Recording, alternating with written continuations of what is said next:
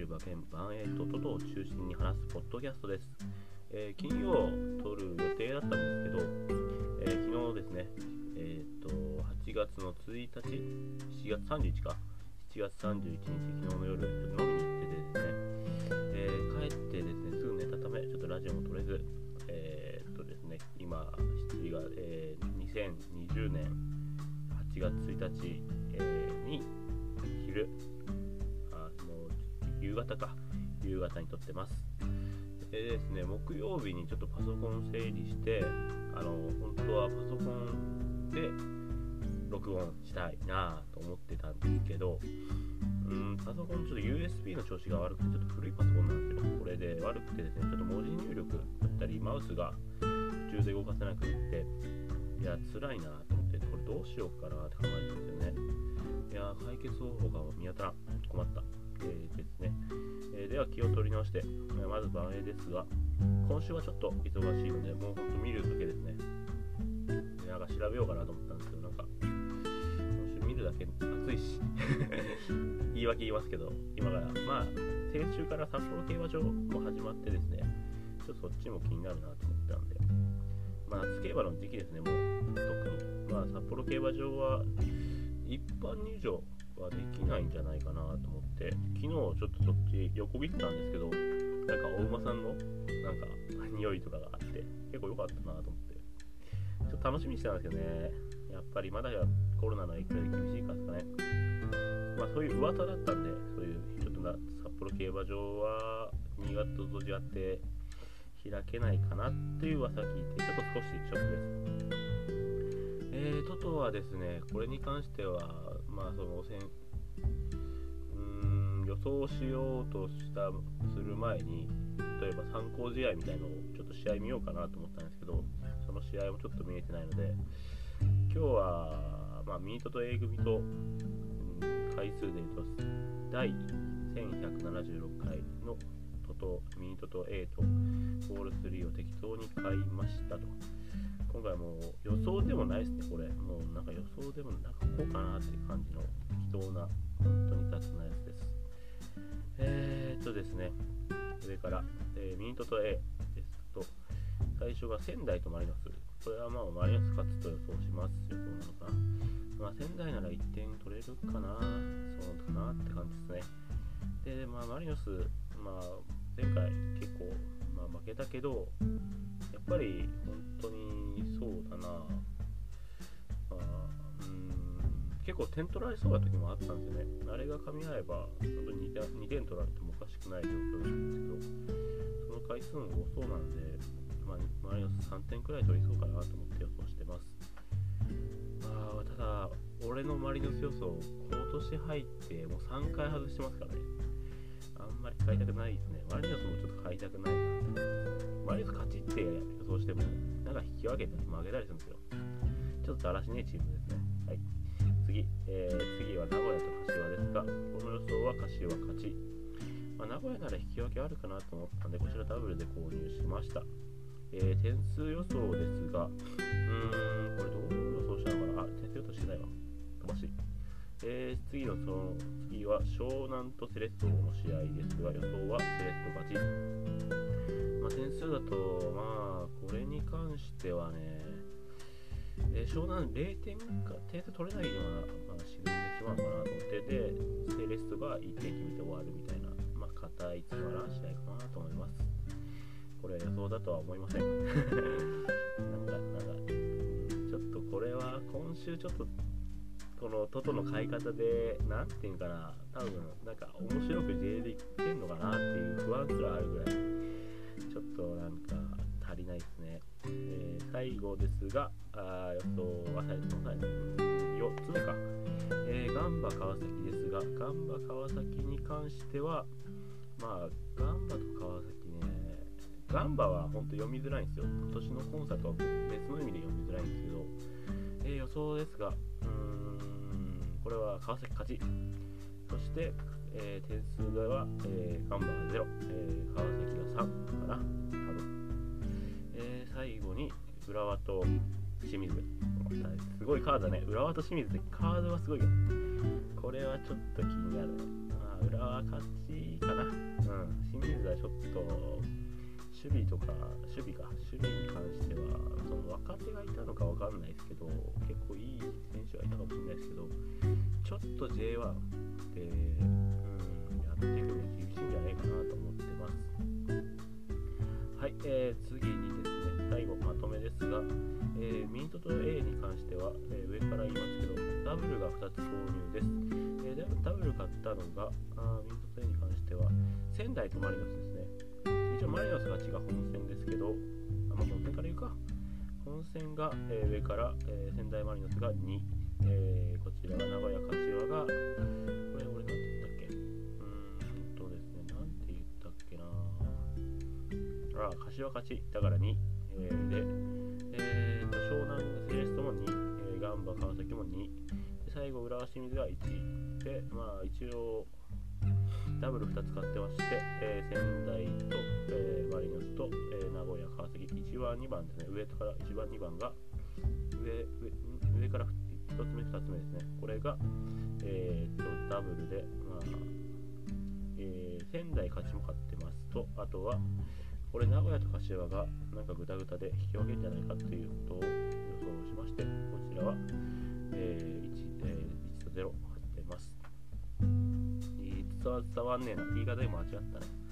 えー、本戦が22222、えー、2222来て、えー、とさらに上2つが1と0買ってます。仙台勝ちで予想も勝ってるし、名古屋がと柏は引き分けって予想も勝ってますってことです。ちょっと伝え方難しいですね。ちょっと僕の日本語というか、メモがひどかったです。すみません。えー、最後にトトゴール3ですが、えー、上からちらは1、えー、3、えー、0、1、0、3です。まあ、雑な変え方ですね。これは本当に J リーグに寄付してるようなもんかなと思います。えー、今回こんな感じで、まあ、ちょっと予想準備足りなかったなと思ったら、今回に関しては、まあ、次回以降はこれ剣、まあ、見るだけにしようかなと思ってます。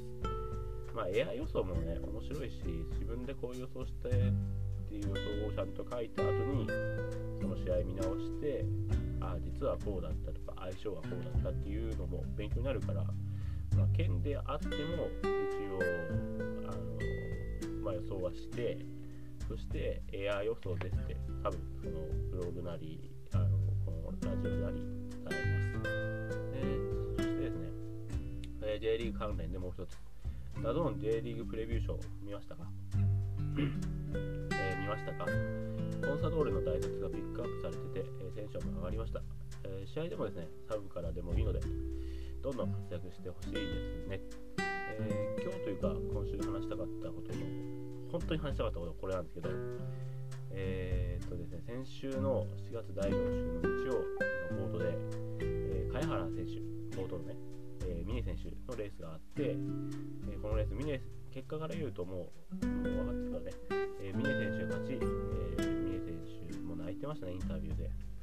で、まあ、こんなことですね、まあ言いたくて、いろいろぐだぐだ文章書いてたわけじゃなかったんですけど、まあ、茅原選手を応援していた俺からするとですね、まあ、先週土曜日、ちょ,、まあ、ちょっとからですね、インタビューとか見てると、いや、ちょっと厳しいのかなっていう、そのなんかどうすんのかなっていう感じの茅原選手のインタビューだったんで、不安はあったんですよ。うん、大丈夫かなと思って。で、まあ、うまくちょっと言えないんですけど、まあ、茅原選手もすごくあのレース良かったよよかったという上からかすごいあのもう行ってほしいなって感じも頑張ってくれと思ったんですけど、まあ、それ以上にもう三重選手うまくて、うんえ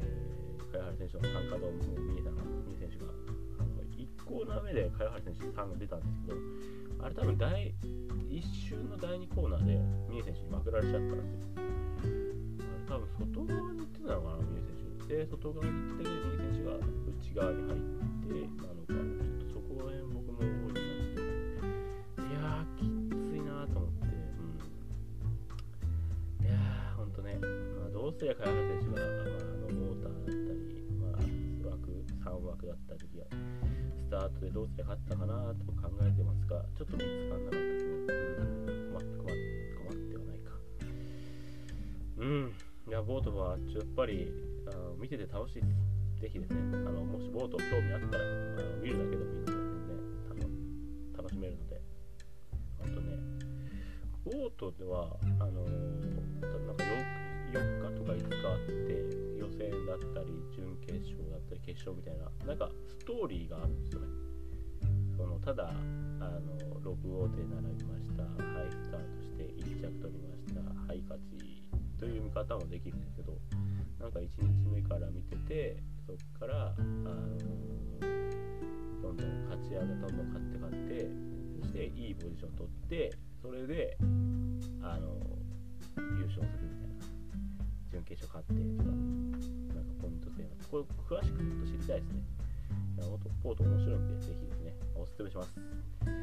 えー、今週貝原選手はもう琵琶湖で頑張ってましてあのぜひですねあのボートコンサドーレ貝原選手ユニフォーム着てるんでアピールしてるんですね。貝原選手ぜひ注目していただければと注目してしていきましょう。本当に、えー、次回はですねあのー、飲み飲み会の時に、あの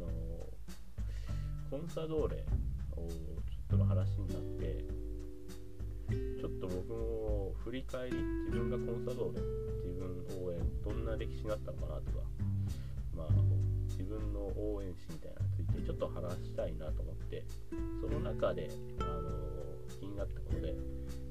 あの弱くないコンサドーレ強くなったコンサドーレがあのもう一つテーマというか確かになっていうななんかああ今そうだなって